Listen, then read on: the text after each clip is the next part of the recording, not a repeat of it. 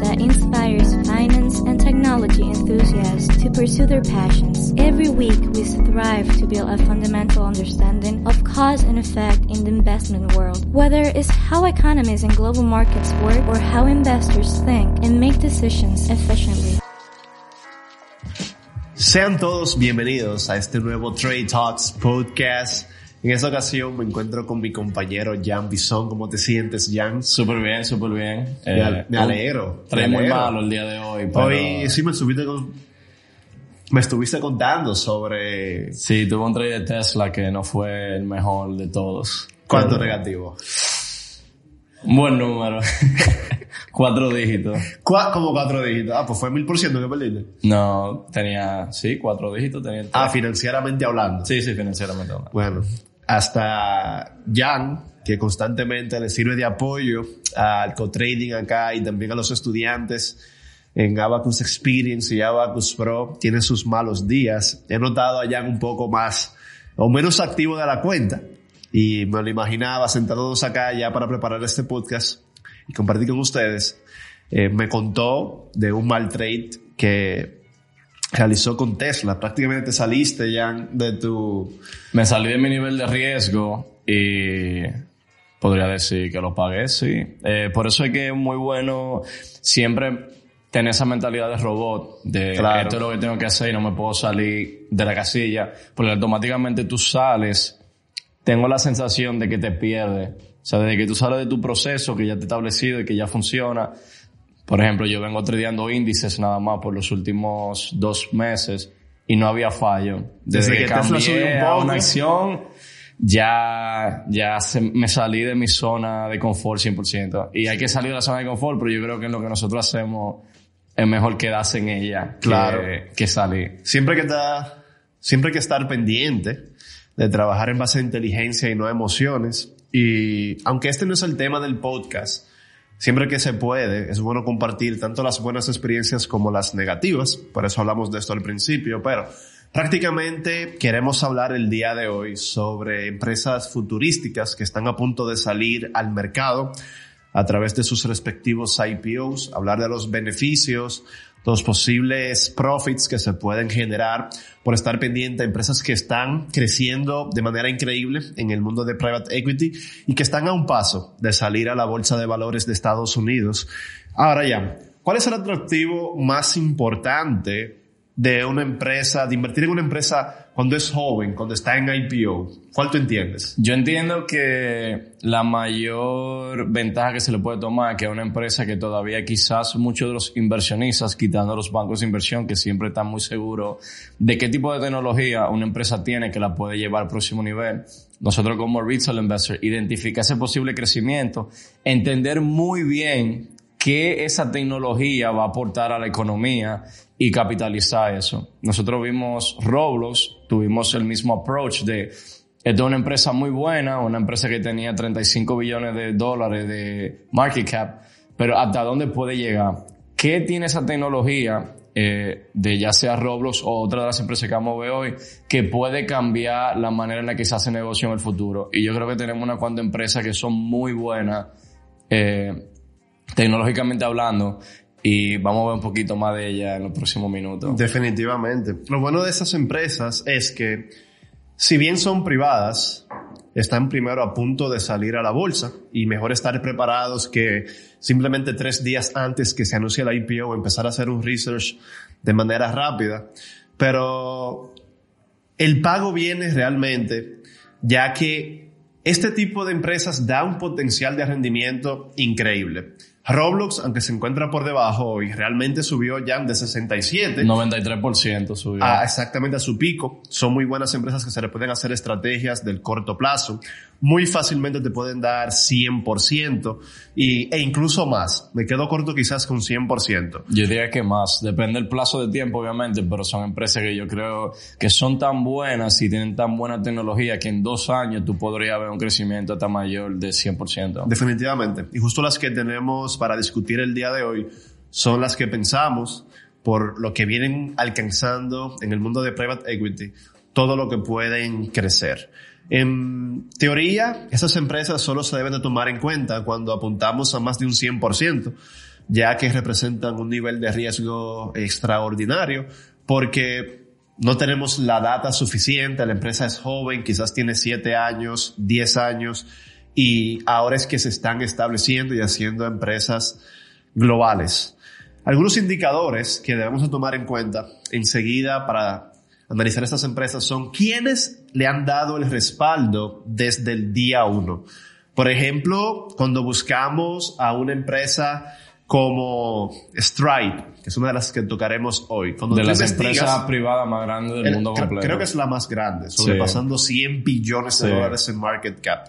Solamente Facebook, Alibaba habían llegado a este nivel de market cap siendo privadas.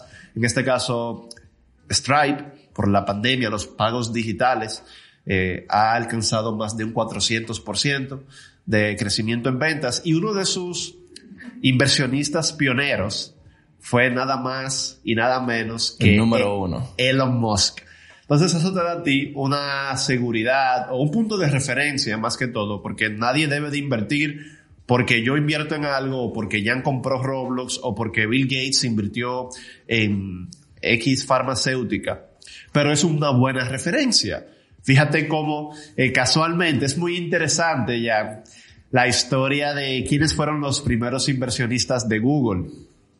¿Tú sabes quién, quién fue de los primeros de manera individual? No, ¿quién? Jeff Bezos. Ya tú sabes. Cuando todavía Amazon no había hecho nada.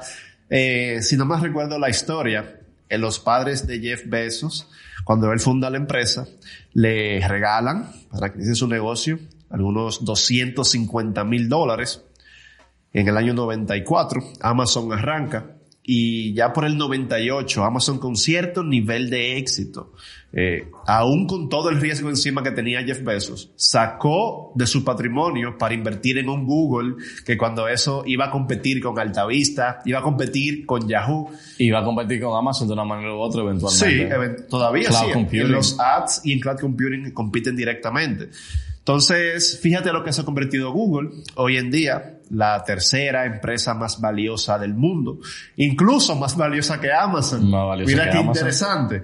Entonces, quizás Stripe llegue a ser más valiosa que Tesla. Y para los que no saben qué es Stripe, Stripe es una procesadora de pagos digitales. Eh, las, la mayoría de las empresas de e-commerce utilizan Stripe como procesadora de pago primordial.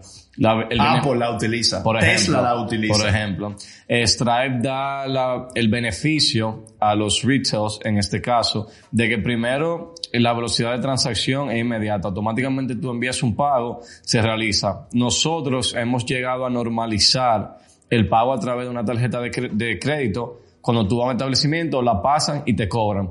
El pago digital es diferente porque si tú tienes la tarjeta física, tú tienes una prueba de que la tarjeta está en el lugar y de que la transacción es segura. Por eso tú tienes el chip. Insertas el chip, el, el verifone, como le decimos en dominicano, el procesador de pago, toma ese chip, toma la, la, información que tiene dentro y valida que esa es la tarjeta de X consumidor. Los pagos en Internet son diferentes porque la tarjeta no está presente.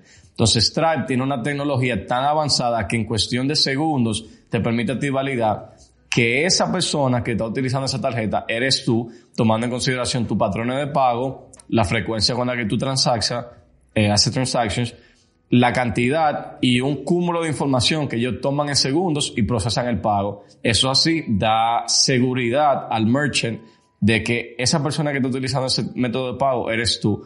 Porque hay que recordar que y para quienes no saben, cuando tú eres un e-commerce, tú tienes un alto riesgo de tener chargebacks, que son disputas de clientes. Los chargebacks son un problema ya que para el merchant representan pérdidas. El merchant tiene que tener una estructura tan sólida que le dé seguridad a sus consumidores de que esa transacción que va a ocurrir es legítima. Stripe le da seguridad a todos los merchants de que si una transacción es fraudulenta o tiene alto riesgo de ser fraudulenta, simplemente no pase.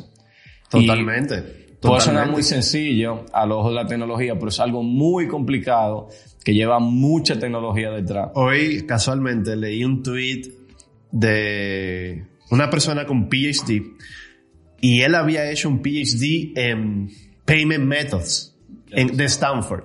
Y él mismo escribía en ese tweet de que ni aún con ese PhD él entendía el 100% cómo funcionan los pagos. Es, Es altamente complejo. cualquier persona que haya trabajado en tecnología y que haya trabajado con pagos sabe que no hay nada más complicado que tú procesar un pago por sencillo que se vea, por 100%. razones de seguridad, 100%. no por procesar pago. Jan, mira qué interesante, hablando de que Elon Musk es de los early investors en Stripe, pero Stripe se está comiendo a PayPal. Y PayPal fue cofundado por Elon Musk. Y desde que Stripe explota en el año 2020, siempre le ha ido muy bien desde su inicio, creciendo más de 50% anualizado. En el 2020 con la pandemia crece 400%, de 2 billones en revenues a 8 billones aproximadamente. Mientras que PayPal, que se encontraba en 310, cae a 100 dólares. ¿Qué pasó? ¿Qué hizo Stripe diferente que no hizo PayPal? Yo creo que PayPal, aunque ha ido mejorando muchísimo a través del tiempo, primero es una plataforma que yo creo que no es 100% user friendly. Es fácil de usar, entre comillas, pero tú la comparas con Stripe y no hay, compar no hay comparación. Primero, PayPal se presta a muchos fraudes cibernéticos. Yo diría que para eh, los hackers, personas que están en la deep web haciendo transacciones, PayPal es la manera o la plataforma adecuada para ellos hacer sus fechorías. A nivel de seguridad, es una empresa muy buena que tiene un muy buen concepto, pero que a nivel de seguridad cibernética no está en el peak. Eh, todas esas transacciones de Bitcoin medio extrañas para convertir Bitcoin a fiat pasan a través de PayPal, entre otros métodos.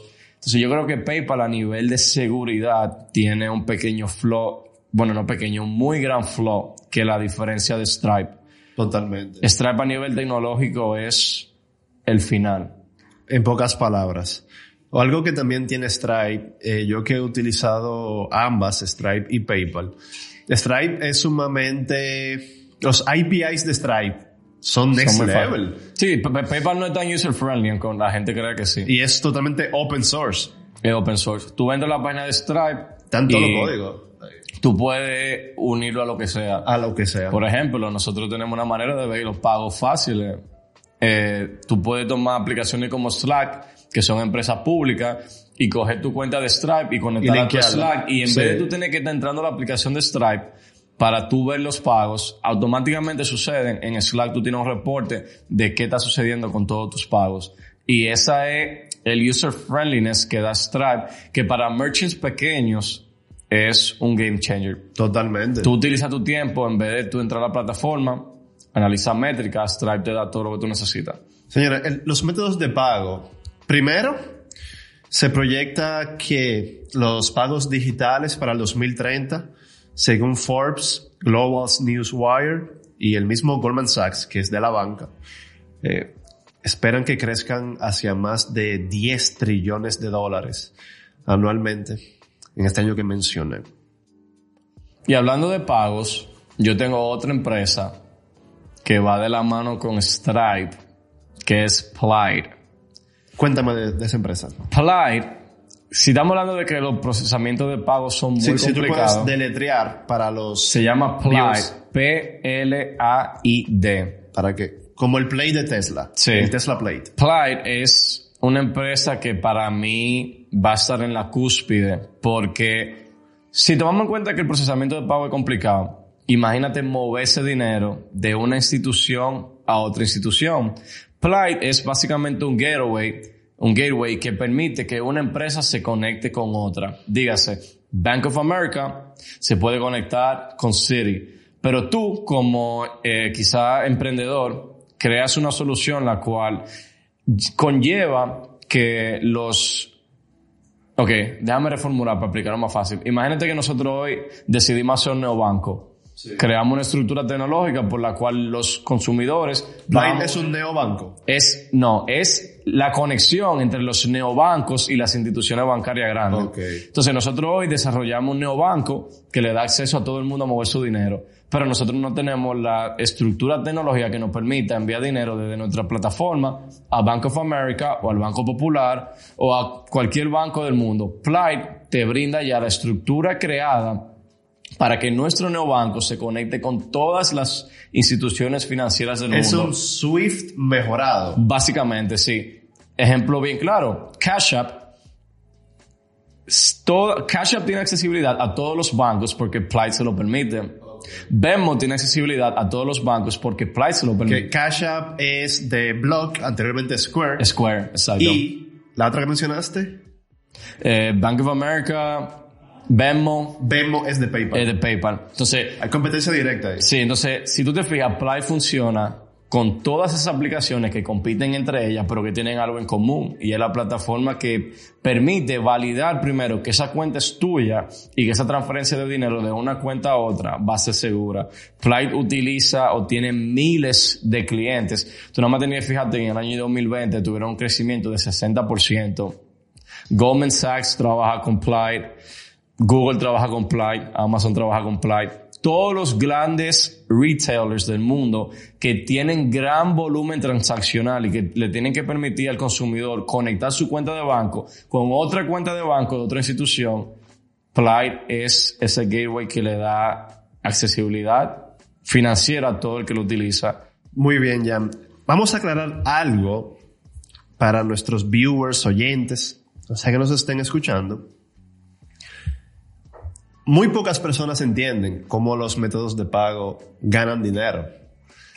Y es porque simplemente su fee o sus ganancias están, son hidden fees para nosotros los consumidores. Cuando tú pagas un producto en Amazon, en Apple, whatever, no importa, incluso físicamente, en un mall, todos esos precios que están viendo ya incluyen el fee de Visa, el fee de Stripe, el fee de Apple Pay, el fee de Vimo, el fee de Cash App, está pasado automáticamente para ti, que normalmente ronda el 2.95% y puede, puede llegar hasta un 4% en caso de ser transacciones internacionales. Entonces son empresas que viven del volumen y a nivel diario el dinero que se transa ronda los 5 trillones de dólares. En la De- serie de esto, y perdón, antes que se me olvide, que lo tenía en la mente. 5 trillones de dólares, tú dijiste. Sí. Es una empresa tan valiosa que la SEC bloqueó que Visa le hiciera un acquisition. Sí, sí. Que eh, ahí iba también. ¿Cómo es posible que empresas que han sido líderes en la industria financiera y métodos de pago no hicieron, no dieron ese paso para hacer ellos ese Plight, ser ellos ese Stripe y ahora vemos un Stripe que es más valioso que cualquier banco gigante de Estados Unidos. Stripe es tan grande como Goldman Sachs. Sí. Stripe es, tiene la mitad de tamaño aproximadamente que Mastercard. Entonces, ¿cómo es posible que les pasara tanta innovación por delante, ellos teniendo la capacidad adquisitiva, tanto como de capital humano, como de infraestructura, y no lo hicieron? Y hoy en día tú, tú miras a Visa, miras a PayPal, miras a Mastercard, y están underperforming el mercado. Yo creo que la respuesta es que son corporaciones tan grandes que no pueden enfocar todos sus esfuerzos Pero una a división. un solo proyecto. una sí, pero división. yo creo que la creatividad del desarrollador, yo creo que eso es lo lindo. Esa es la magia. Esa es la magia Esa es la de los magia. startups, que el startup tiene una idea, la desarrolla, luego tiene funding, y quizá ellos no tienen la idea ya construida, pero tienen el código base. Sí. No hay nada más difícil en la tecnología que tú crear un base code. Sin el base code, tú no puedes hacer más nada. Y cuando una empresa como Fly desarrolla ese base code que ellos saben que es escalable y que lo único que se necesita son recursos para implementarlo, lo patentizan y para tú, aunque con la tecnología la pa- patentizar algo es un poquito tricky, Sí. pero ellos tienen ese source code que nada más ellos entienden. Para una empresa como Visa venir a desarrollarlo va a tener que gastar millones y millones y millones de dólares. Ellos prefieren pagarle fee a Plight que ya está Convivir, desarrollado. convivir que crear. Óyeme, mira, y si lo podemos adquirir, pues tratamos de adquirirlo. ¿Qué fue lo que pasó en este caso? Plight tiene algo que a mí me parece muy interesante. Tú dijiste que esas transacciones de eh, proceso de pago rondan entre 2.5 y 3%. Play no cobra porcentaje. Ellos te cobran por API calls. Para los que no saben lo que es un API call, digamos que Abacus tiene una calculadora de retornos. Nosotros le permitimos a cualquier empresa dominicana que utilice esa calculadora de retorno con un costo específico por API call. Un API call es cada vez que una persona entra a esa calculadora de retorno, se crea una llamada del servidor de la computadora a la computadora que lo pide, en este caso nosotros los consumidores, y eso tiene un costo. Y si 10.000 personas utilizan esa calculadora en un día, son 10.000 API calls. Plight cobra por API calls y no cobra barato. Cobra entre dos, do, entre un dólar y 45 centavos y 3 dólares, dependiendo del volumen del consumidor. Del, de la empresa en este caso, porque es para merchants, no es para personas individuales. Si en un día tú en tu startup tienes 3.000 API calls, multiplícalo por 1.45, 2 dólares en averaje, y eso es lo que tú le vas a pagar al día a esta empresa. Wow. O sea, a nivel de revenue, ellos tienen, no son baratos, pero ellos saben que tienen una tecnología única. Claro. Hablando también ya de este tipo de empresas, en los métodos de pago es donde más revolución hay ahora mismo, porque el mundo se está digitalizando. Sí.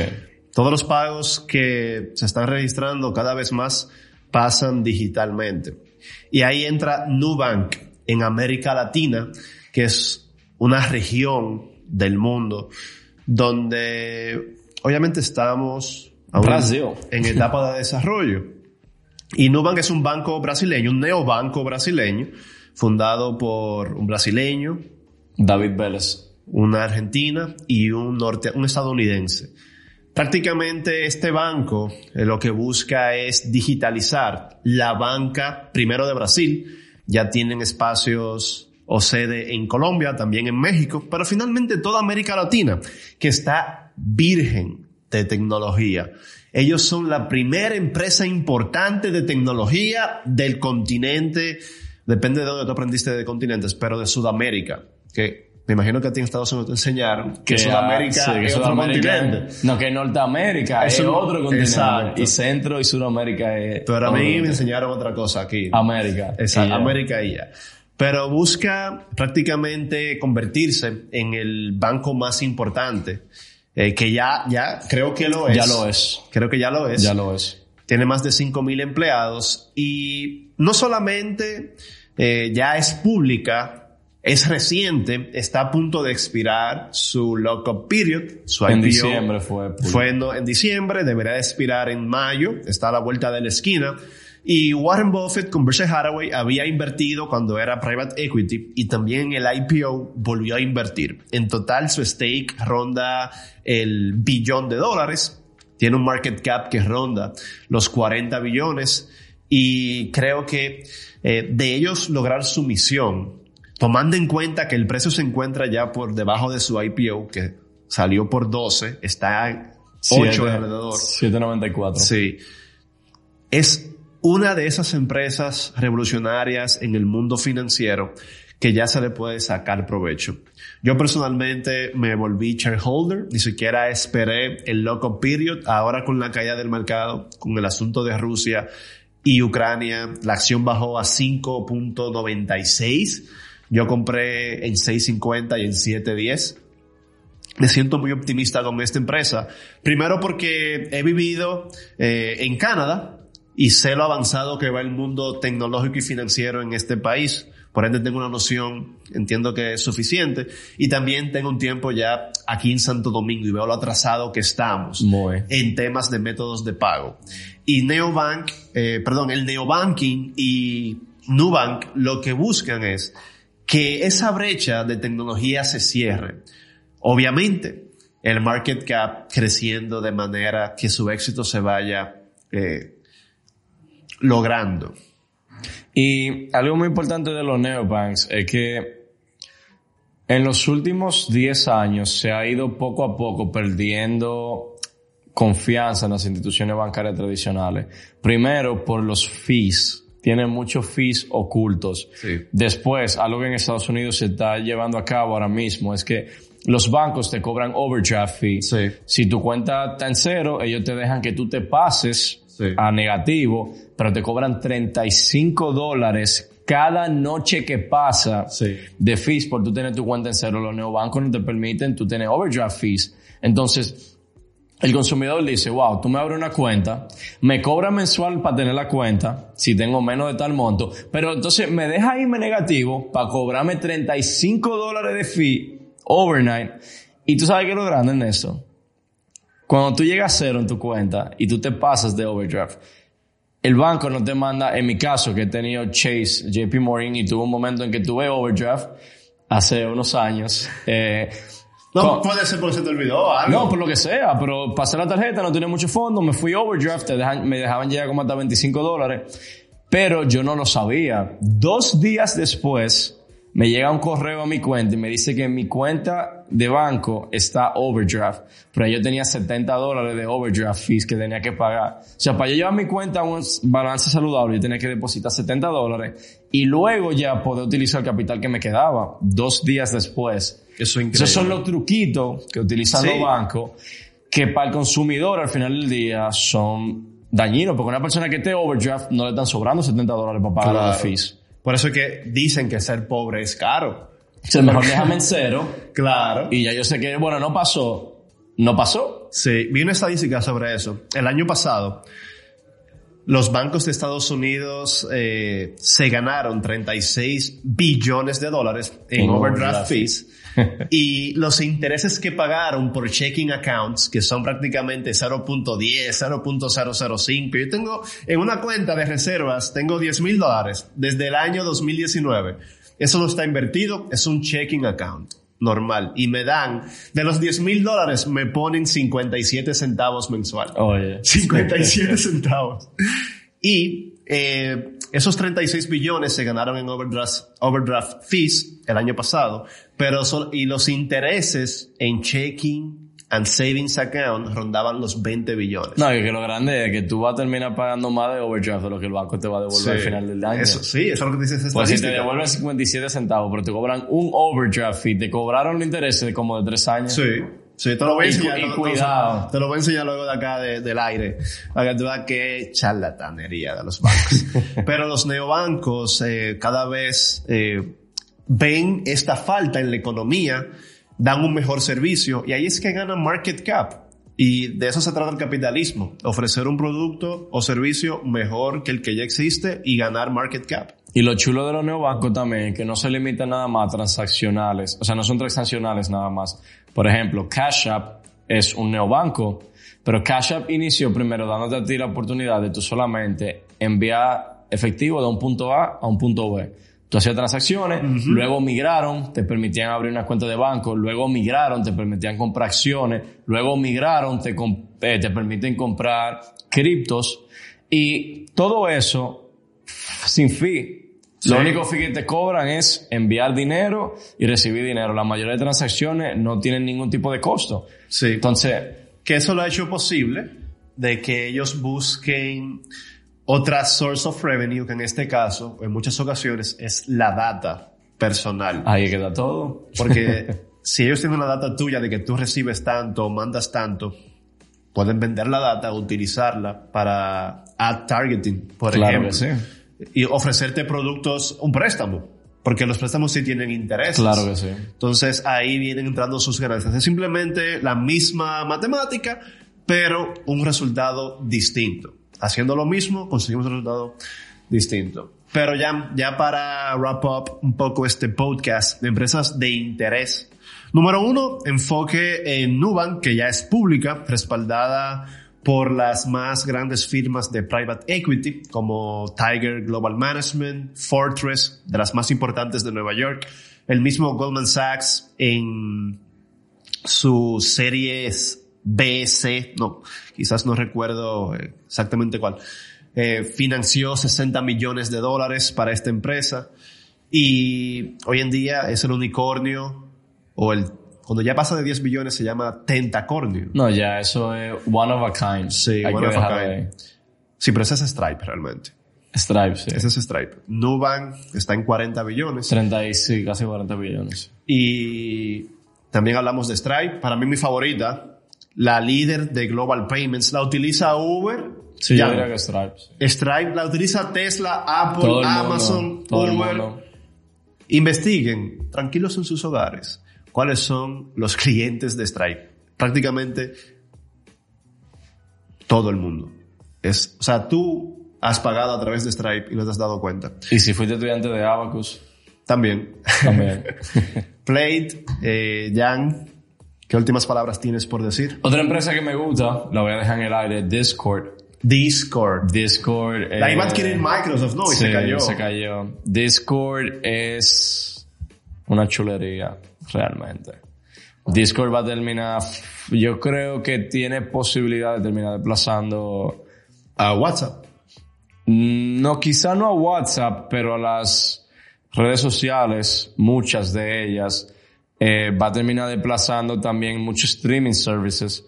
Por ejemplo, Twitch, yo la Sí. veo peligrando con Discord. ¿En serio? Sí. Porque Discord te permite hacer lo mismo que tú haces en Twitch.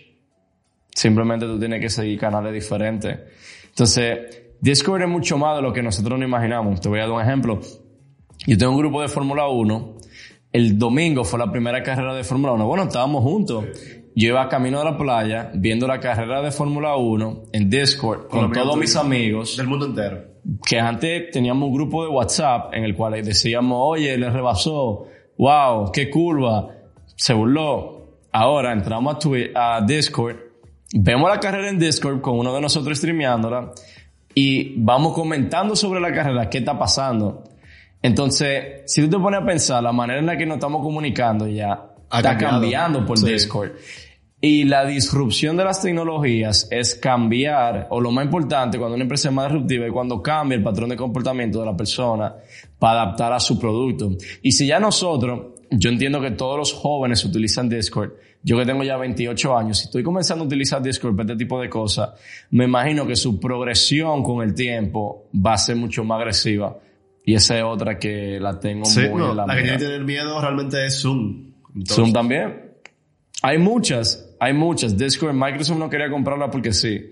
Es porque ellos vieron la capacidad que ellos iban a adquirir de conectar a sus usuarios a través de Discord. Es una... Y para el gaming industry, Discord va a ser lo que va, o sea, las, las consolas van a tener que adaptar a Discord a sus plataformas. Tú te vas a dar cuenta que en poco tiempo PlayStation va a tener Discord, Microsoft va a tener Discord, o sea, los Xbox, Sí, y un todo gaming, eh, la industria del gaming va a tener que utilizar Discord. Y la industria del gaming es la industria número uno de entretenimiento para el futuro. Entonces, para mí no hay duda con esa empresa. Súper de acuerdo, me encanta Discord también. Hay que ver sus números, Hay que ver su números, sí. eh, estrategia de negocios, cuál es a largo plazo, porque aunque tiene la delantera ahora, hay que ver cuál va a ser la, el skill o el future que va a diferenciarse de las demás. Para mí ahora mismo lo que le da el valor es su comunidad, que Para es que gigante. a todos los jóvenes. Igual que Facebook, o sea, Facebook al final no tenía nada extraordinario, era el, el valor se lo daba a la comunidad, igual Instagram. Y vamos a ver qué hace Discord para mantenerse vigente en, en el largo plazo. Yo creo que una empresa que tenga 150 millones de active users tiene mucha gente. Y que es joven. Y es entre 15 y 21 años, yo diría, el por lo menos 70% de esa Sí, son consumidores para el futuro, seguro. 100%. Señores, hemos llegado al final de nuestro podcast, como siempre compartiendo un poco de los temas que más le prestamos atención acá en Abacus Exchange.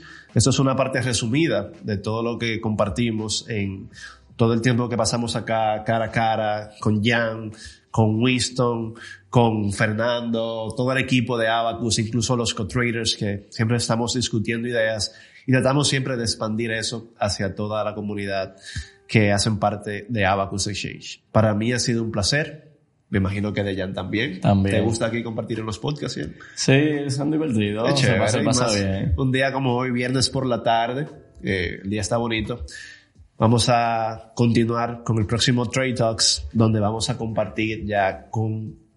Lo dejamos de sorpresa. Sí, una sorpresa. Una sorpresa. Una sorpresa. Pasen feliz resto de su día. Hasta luego. Nos vemos.